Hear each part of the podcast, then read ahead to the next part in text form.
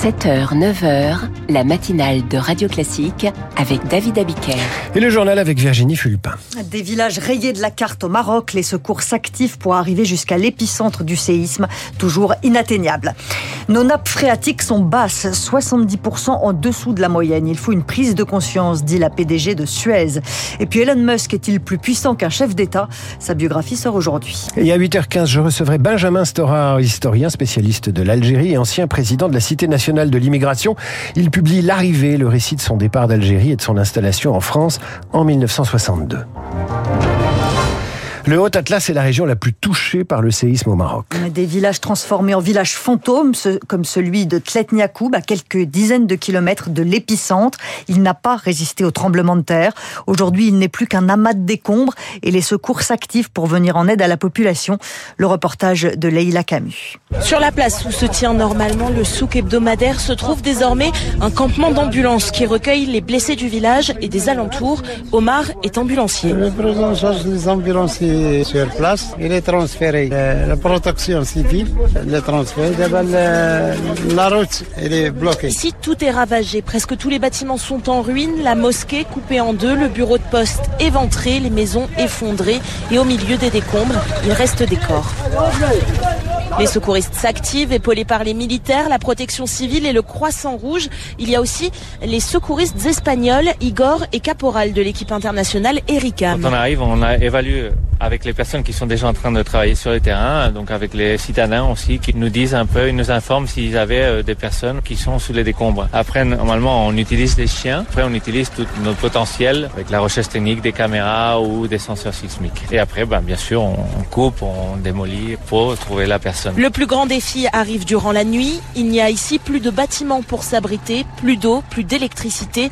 Les routes de montagne pour arriver au village, elles, sont étroites et dangereuses. Depuis Tletniakoub, Leila Camus pour Radio Classique. Et le Maroc compte toujours ses morts, plus de 2800 selon les derniers chiffres. Des comptes macabres également en Libye, plus de 2000 morts et 5000 disparus dans les inondations monstres dans le nord-est du pays. Le train blindé de Kim Jong-un est arrivé en Russie. Le dirigeant nord-coréen va rencontrer Vladimir Poutine à Vladivostok. La Russie cherche à obtenir des armes de la part des Nord-Coréens. Les nappes phréatiques ont encore souffert cet été. Vous l'avez remarqué, les températures baissent, la canicule est derrière nous, mais cet épisode de chaleur tardif ne va pas améliorer la situation de nos nappes phréatiques, même si la situation a été moins dramatique cette année que l'an dernier. Sabrina Soussan, la PDG de Suez, était l'invitée de François Geffrier à 7h15. L'été s'est passé un peu mieux que l'année dernière. Aujourd'hui, en France, hein, nous avons eu 129 communes en urgence absolue, c'est-à-dire des communes qui sont ravitaillées en eau par des camions-citernes, par exemple. L'an dernier, c'était 700, mais la situation reste préoccupante. Le niveau des nappes phréatiques est bas, 70% en dessous de la moyenne, 20% en niveau très critique. Donc, ce qu'on pensait exceptionnel est en passe de devenir une normalité et il faut s'habituer et il faut une prise de conscience. Sabrina Soussan, la PDG de Suez, était l'invitée de François Geffrier dans les voies de l'économie ce matin sur Radio Classique.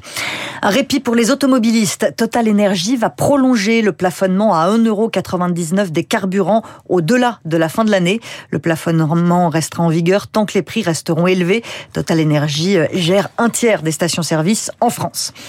Si la Coupe du Monde de rugby est un test grandeur nature avant les Jeux Olympiques pour les transports publics, il y a encore des progrès à faire d'ici un an. À Toulouse, à Marseille, à Bordeaux, l'acheminement des spectateurs vers les stades a connu quelques ratés ce week-end. À Paris, tout s'est bien passé pour l'instant. En février, la RATP a lancé une campagne de recrutement en vue des Jeux pour embaucher 6600 agents, dont 4900 CDI. Où en est-on aujourd'hui, Johan Tritz? Aujourd'hui, la RATP se dit en ligne avec les objectifs. Deux tiers des 4900 postes en CDI auraient été pourvus cette année, mais ce ne serait pas encore assez pour les JO. Il y a donc quelques doutes aujourd'hui. La faute déjà un recrutement difficile. Les candidatures ne manquent pas, mais elles ne sont pas tout le temps au niveau, nous explique-t-on en interne. Et puis, il y a aussi un nombre de départs important. 2022 a été une année record avec des centaines de salariés qui ont quitté le navire et la tendance ne s'est pas inversée en 2023. Alors, selon nos informations, on anticipe déjà un manque de main-d'œuvre l'été prochain en proposant d'abord aux futurs retraités de repousser leur départ. Et pour compter sur un maximum de salariés l'été prochain, une prime leur serait proposée afin de décaler leurs vacances. Mais cela voudrait dire que le service pourrait être dégradé avant et après les JO. Un moins d'un an de la compétition, la RATP a encore le temps de se retourner. Mais il ne faut pas traîner. Une réunion est d'ailleurs prévue à l'automne à ce sujet. Gérald Darmanin à Marseille. Aujourd'hui, le ministre de l'Intérieur prépare la venue du pape François, mais il est rattrapé par l'actualité liée au trafic de drogue. Hier soir encore, un homme a été tué par balle dans les quartiers nord et la jeune femme atteinte par une balle perdue chez elle est décédée. On en est à plus de 40 personnes tuées depuis le début de l'année à Marseille. Gérard Darmanin ira aussi à Nice où la CRS 8 est arrivée. Une trentaine de policiers déployés 24 heures sur 24 pendant une semaine pour endiguer les trafics dans le quartier des Moulins. C'est ce qu'il dit dans 10 matin. Une semaine après la rentrée scolaire, y a-t-il vraiment un enseignant devant chaque classe? Ah, ça dépend des versions. Le SNES FSU, le premier syndicat enseignant, estime qu'il manque un professeur dans près de la moitié des établissements. Le ministère affirme, lui, qu'il n'y a que 500 postes non pourvus. Ce qui est sûr, c'est que les rectorats sont sous l'eau. Ce sont eux qui sont chargés d'affecter les enseignants dans leurs établissements et il manque de bras, nous dit Jean-Paul Lopez, le secrétaire UNSA de l'Académie de Montpellier les effectifs au rectorat sont vraiment insuffisants.